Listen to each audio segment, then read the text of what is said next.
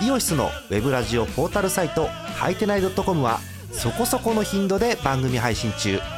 もうすぐアラフォーのおっさん MC が気ままなトークをお裾分けします。ポッドキャストでも配信中。通勤電車でラジオを聞いて笑っちゃっても罪ではありませんが Twitter で晒されても知ったことではありません。http コロンスラッシュスラッシュはいてない .com までアクセック今日のトップニュース。ジャイアンツ3年ぶり開幕3連勝。第2回野球盤2020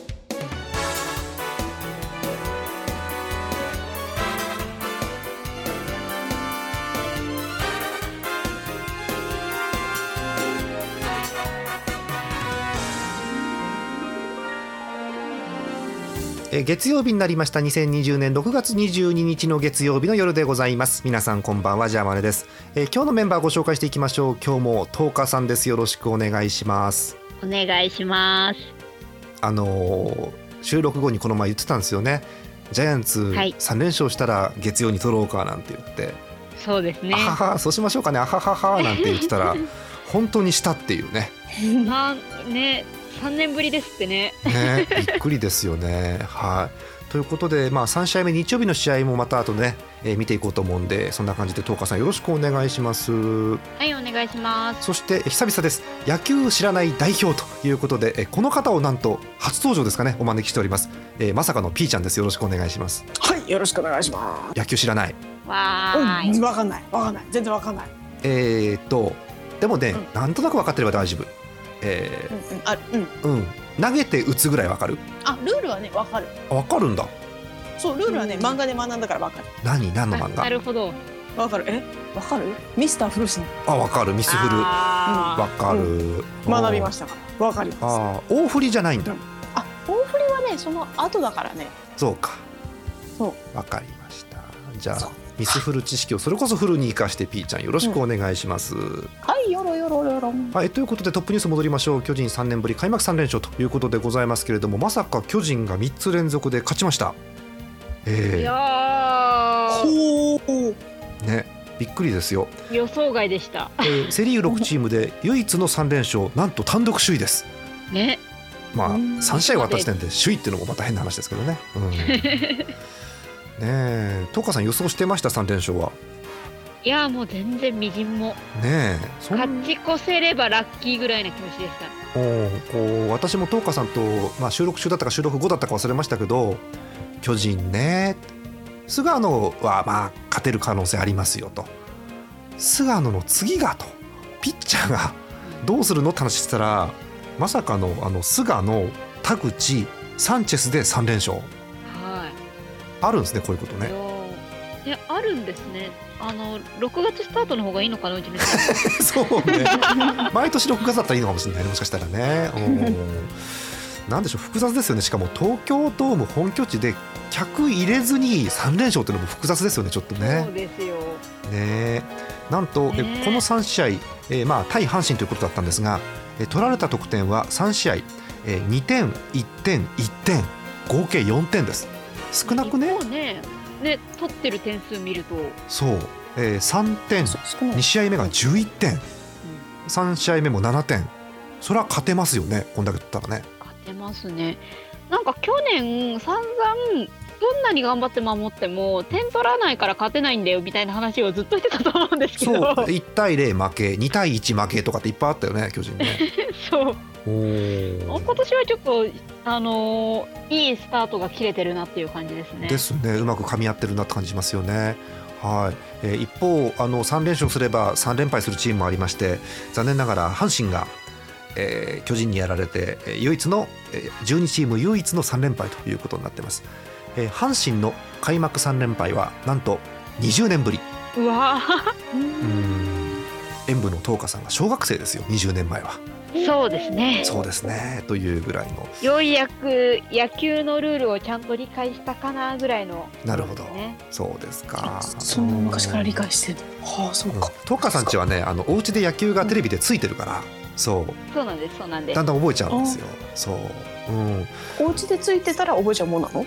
なんか常に見てるんでなんとなくまず、まあ、それこそ投げて、打ってうん。点取ってっていうのが分かってきて、うん。うん。でだんだんなんだろう送りバントとかうん。なんかそういう小技うん。みたいなのをうん。覚えてきて、うん。うんで朝見てる情報番組でその巨人の特集とかをすると、なんかそこでなんかネタを仕入れるみたいな。あるよね。テレビから入ってくるだからピーちゃんさえっとなんか二次元のミュージカルがあるとするじゃない？うん。それの円盤が出ますよ。うんうんうん。その円盤をずっとつけてるお家があると思って友達で。はそうするとそこの家には絶対その作品の、えー専門家がいるじゃない？解説者が絶対に、うん。この作品はここが良くてここがこうでねっていう持ち主が大体いるわけじゃない？それを聞いて浴び続けるわけですよ。そうすると自分はそこまでしっかり見てなくても情報が入ってくるわけでどんどんねあなるほどね。そういうことか。そんな感じそんな感じです。はい。なるほどね。睡眠学習みたいなもん。大体合ってる。大体合ってる。なるほど。はい。理解しました。どうぞ。という感じでございます。はい。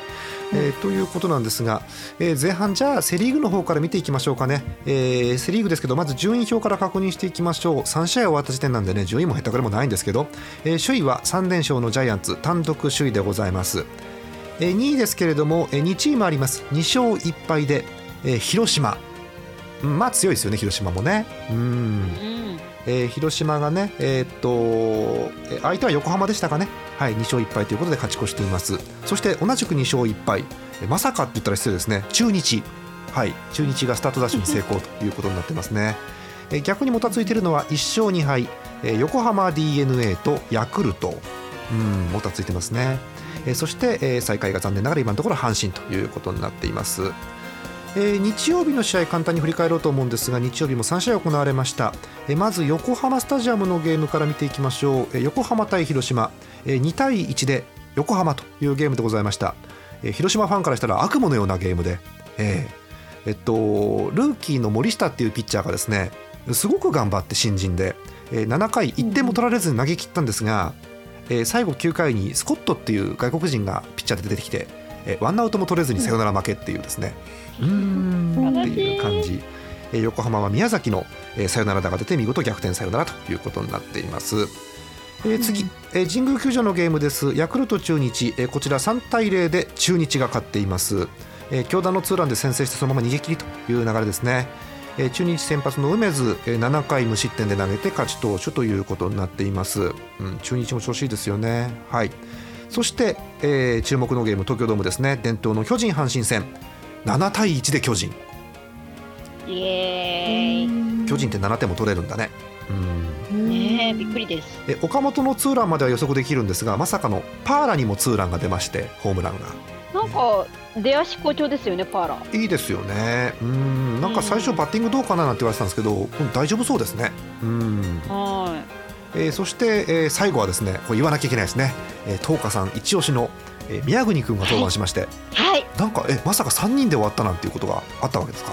そうみたいなんですよ。そうみたいなんですよ、そうみたいなんですよ。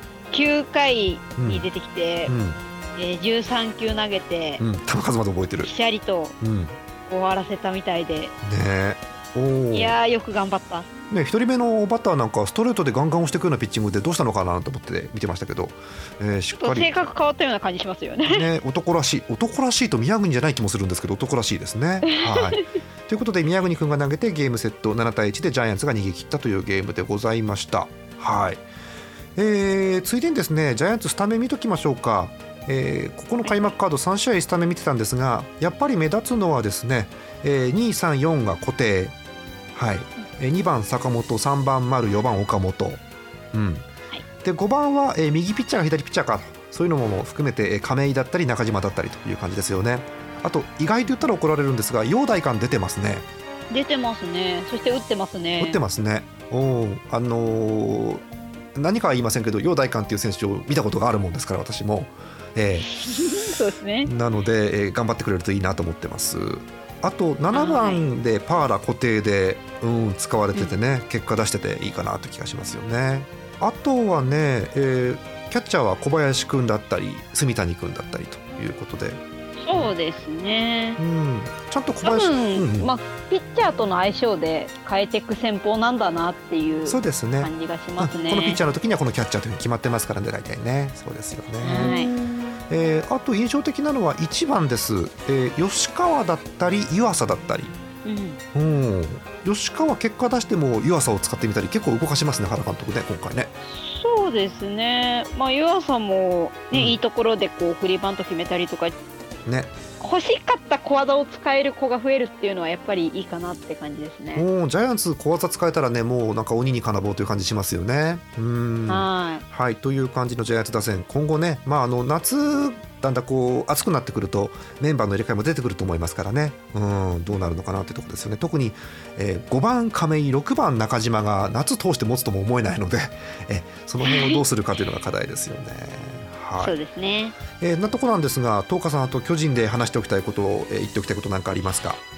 そうですね。あのまあこの3連戦で無事、えっと、一緒の試合に3人推しが出るってことはなかったんですけど、うんうんうんあの3試合であのバランスよくあの推しが全員出てきてくれたのでよかったなっていうそうね思いつつ、はい、あとちょっと小林君はもうちょっとバッティング頑張ろうって 毎年言ってますけどね。毎年言ってるんですけど、そうね、あのお城に取られちゃうから頑張ろうってなそうね、お城もいいからね。うん、はい、えそんな感じでございました。いいですかね？はい。えということで、東花さんの推しが3人とも別試合ですが出たということでございました。以上、セリーグの模様をお伝えいたしました。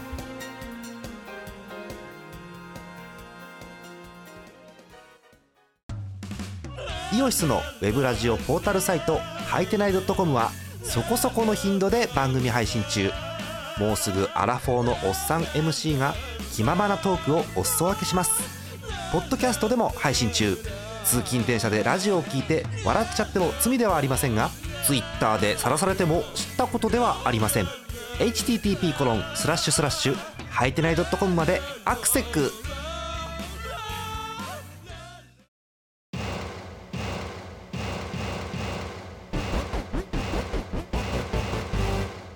え後半はパ・リーグでございます。パ・リーグなんですが接戦になっておりましてえ3連勝3連敗というチームはないという状況です。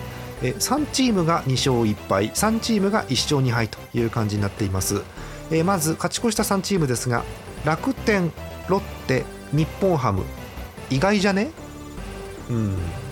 そしてえ1勝2敗負け越しているのがソフトバンク西武オリックスと。いう感じです。意外ですね。意外ですね。うん。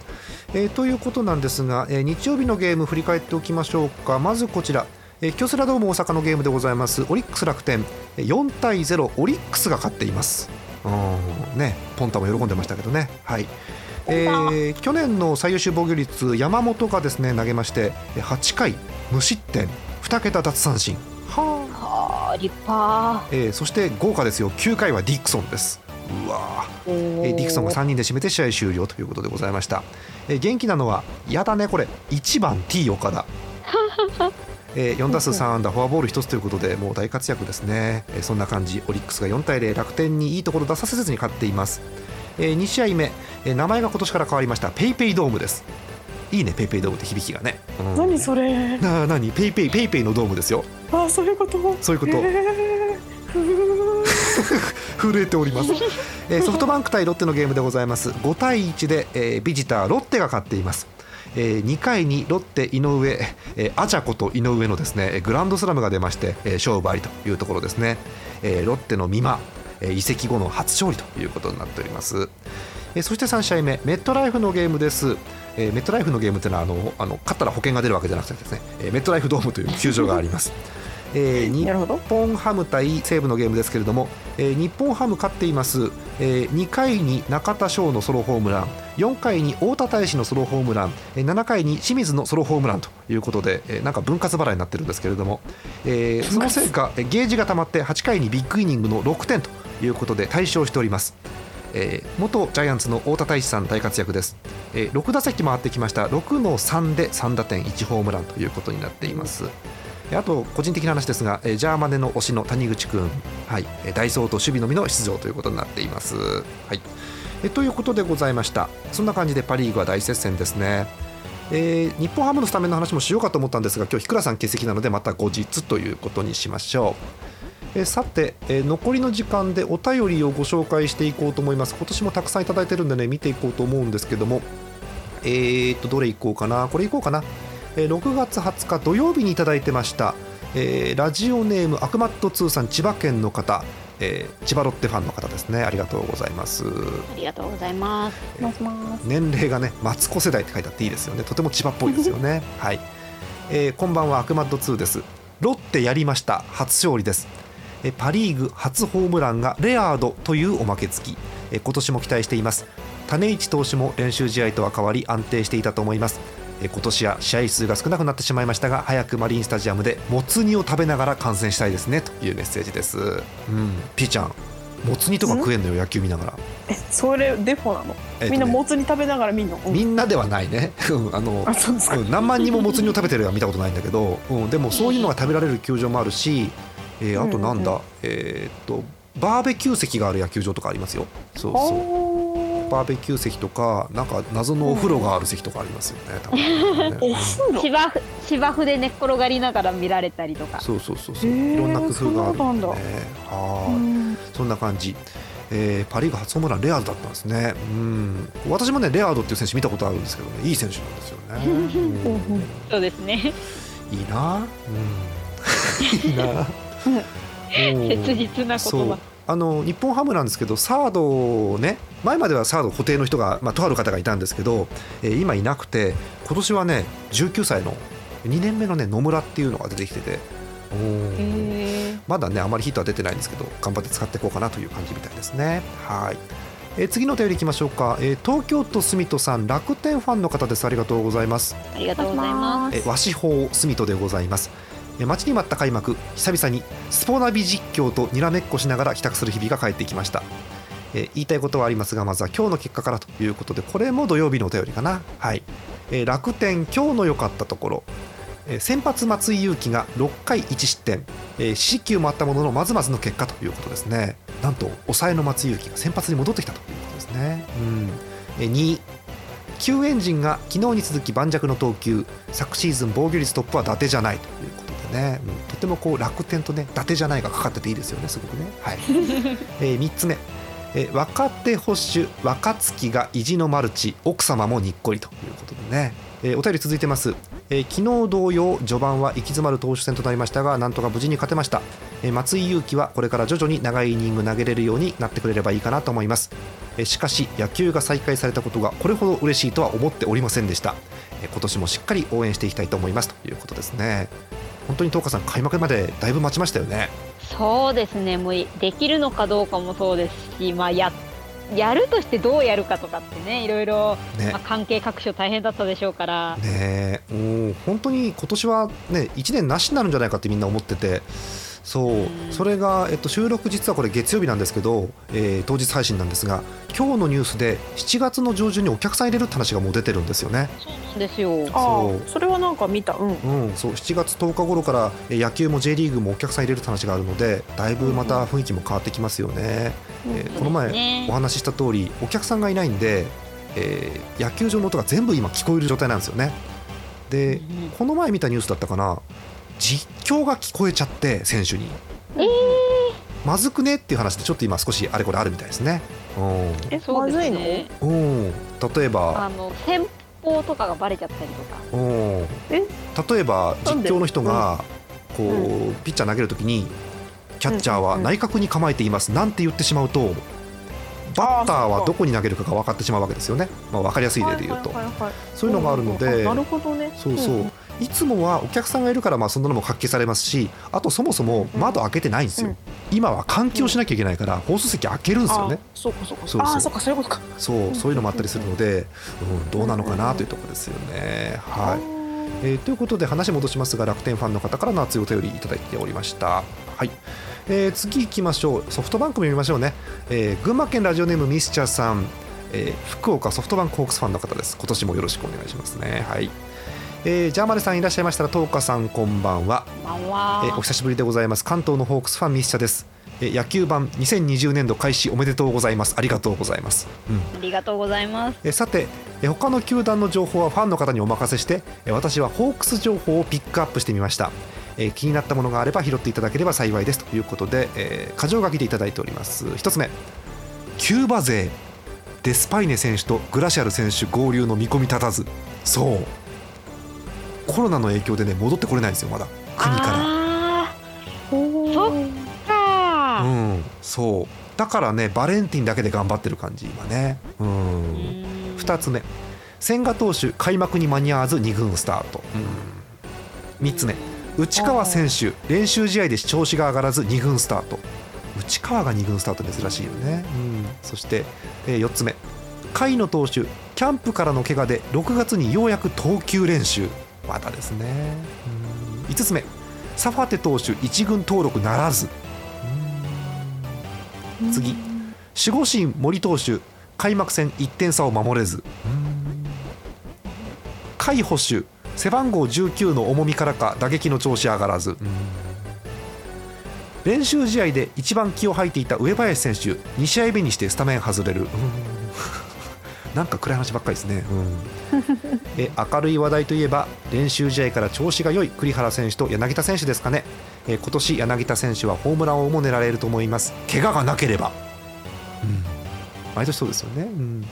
えそしてバレンティン選手もヒットが出てきたので今度は柳田選手がフォアボールで出塁した後のホームランを期待してしまいます、えこのデスパイネ選手グラシアル選手が合流できてない状況で本当にいてくれて助かりましたというお便りですね。うん。やるぞ4年連続日本一と書いてあります。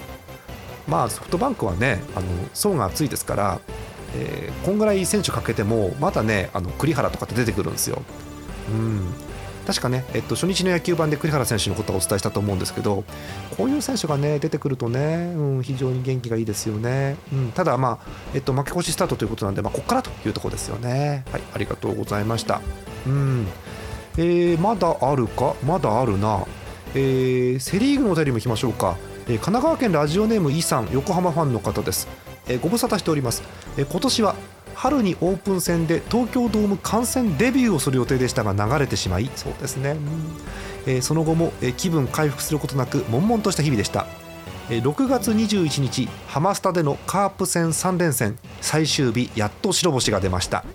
連日ベイスターズは先制するも逆転され連敗中、えー今日は1点差を追いかける9回裏、えー宮崎プーさんのサヨナラ安打良かったです、えーそれにしてもカープルーキーの森下投手いいピッチングでした。とにかくシーズンが始まり生活が動き出した雰囲気ですね、えーかっこ私はどうやら9月までテレワークのようですが。あそうですか、うん。えー今年も巨人、広島に食らいついていき優勝を目指せ絶対勝つぞベイスターズという決め台詞で終わっております。うん。はい。横浜はね毎年ねいいんですよ。うんなんだろうこういわゆる巨人もそうですけど終盤で、えー1位か2位か優勝できるかできないかなんかでそういうタイミングの時に横浜と当たると嫌なんですよねやっぱりね。そうですね。ねそんな感じがするんで何とも言えませんよね。はい、ということで今年も横浜のお便りお待ちしておりますよ。えーもう一通え秋田県ラジオネームヌルポーショーさんヤクルトファンの方です。結構各チーム揃ってきましたね。うん。ですね。えー皆様待ちに待ったプロ野球が無観客でようやく開幕しました、え3試合全部書いてんな、えー第1戦、えースワローズ対ドラゴンズ。7対9でドラゴンズ、えー負け投手今野、うん。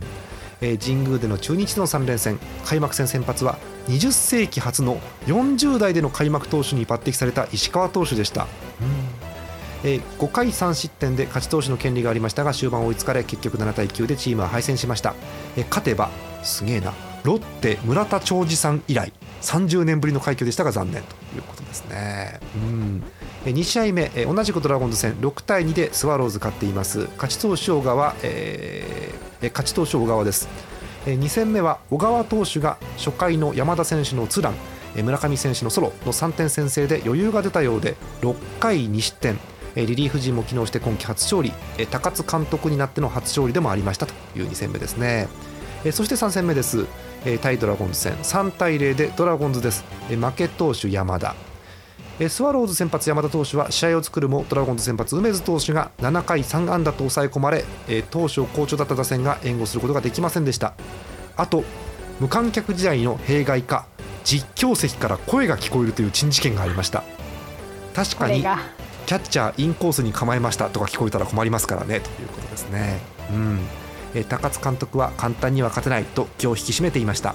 スワローズファンは諦めませんよ勝つまではということでございます。ありがとうございます、うん、各チーム引き込むもですね。うん。うん。そう。ピーちゃんこんな感じでねなんかね、うん。野球ファンっていう生き物は一試合一試合毎日一喜一憂をするんですよ、ほうほうほうほうそう仕事中とかでも夕方6時頃にそわそわし始めるんですよね、そうそうそう。そうそうそうそうそうそうそう。そうそんな感じなんですよね。はい、えということで各チームのお便りご紹介しました。はい、えー最後に1通です。北海道ラジオネームゼスアット農家さん日ハムファンの方、えー西武戦の後のお便りですね。キャッハー山賊だ。あれ？近年珍しい幸先のいいスタート。今年はいけますね。と書いてあります。うん。あのいけそうな感じするんですよ日ハムファン的には。確かに、うん。うんうん。でも日ハムファンほどこうなるはずです。このまま行くはずがないと思うはず。うん。そう。ねえ。今なんか全部うまくね中田が開幕よくてほら去年も中田開幕がねピークだったじゃない、はいはい。うん。えー去年も開幕しましたって言って1試合目でサヨナラのサヨナラかサヨナラ満塁ホームランを打ったっていうのがあってその後ねなんか中田ってそんなにうーんっていう感じだったので続けばねいけるかなと思うんですけどね続いてほしいなと思うばかりでございます、えーそんな感じのお便りいただいておりました。えー皆さんからも、えー各チームの推しのお便り、えーもしくはですね野球知らないんだけどっていうお便りたくさんお待ちしております。はい、えー、ジャーマネドットコムの方に特設投稿フォームがございますのでぜひお送りください。たくさんのお便りお待ちしておりますよ。はい、えーということでピーちゃん。はい。ピーちゃんは野球知らないと思うんだけどうん。今度いっぺんなんかチャンスがあったら見に行ってみない？一緒にみんなで、おーいいねいいね。うん。ねピーちゃん関ちょっとうん。関東地方だからさ東京ドームとかそこまで遠くないんじゃないの？うんうんちとち近くもないけど遠くないと遠くないか、うん。そうか、うん。うんうん行ってみたらいい。あの実は去年はあの私演舞と行ってるんですよ、東京ドーム。ほほほほほほそうなんです実は。そう。ほほほほほえっ、と東花さんとあと野球を知らない徹さんで行ったんですよ。はい。そう。えっとさん。って本当に何もわかんないうん感じ。なのあんま分か。んない感じ多分姉さんとそんな変わんない感じだと思う。だと大思振りだって大振り読んだことがあるぐらいのうそうそうそうそう。感じだったかな。うん。でこう見てていろいろ感想も言ってたけどなんかあの人 筋肉が彫刻みたいとかそういう感じの感想だったんであうん。なるほどね。うん。そんな感じでいいと思うよ。うん。あーなるほどなるほど。うん。あとドームご飯をそう東京ドームで売ってる売店のご飯とか楽しんだりして。ああいいね。それ楽しいね。美味しいの楽しいね。そうそうそう。嬉しいです。そんな感じだったりするんで、うん。ぜひねチャンスがあったら行きましょうという感じですね。はい、うん。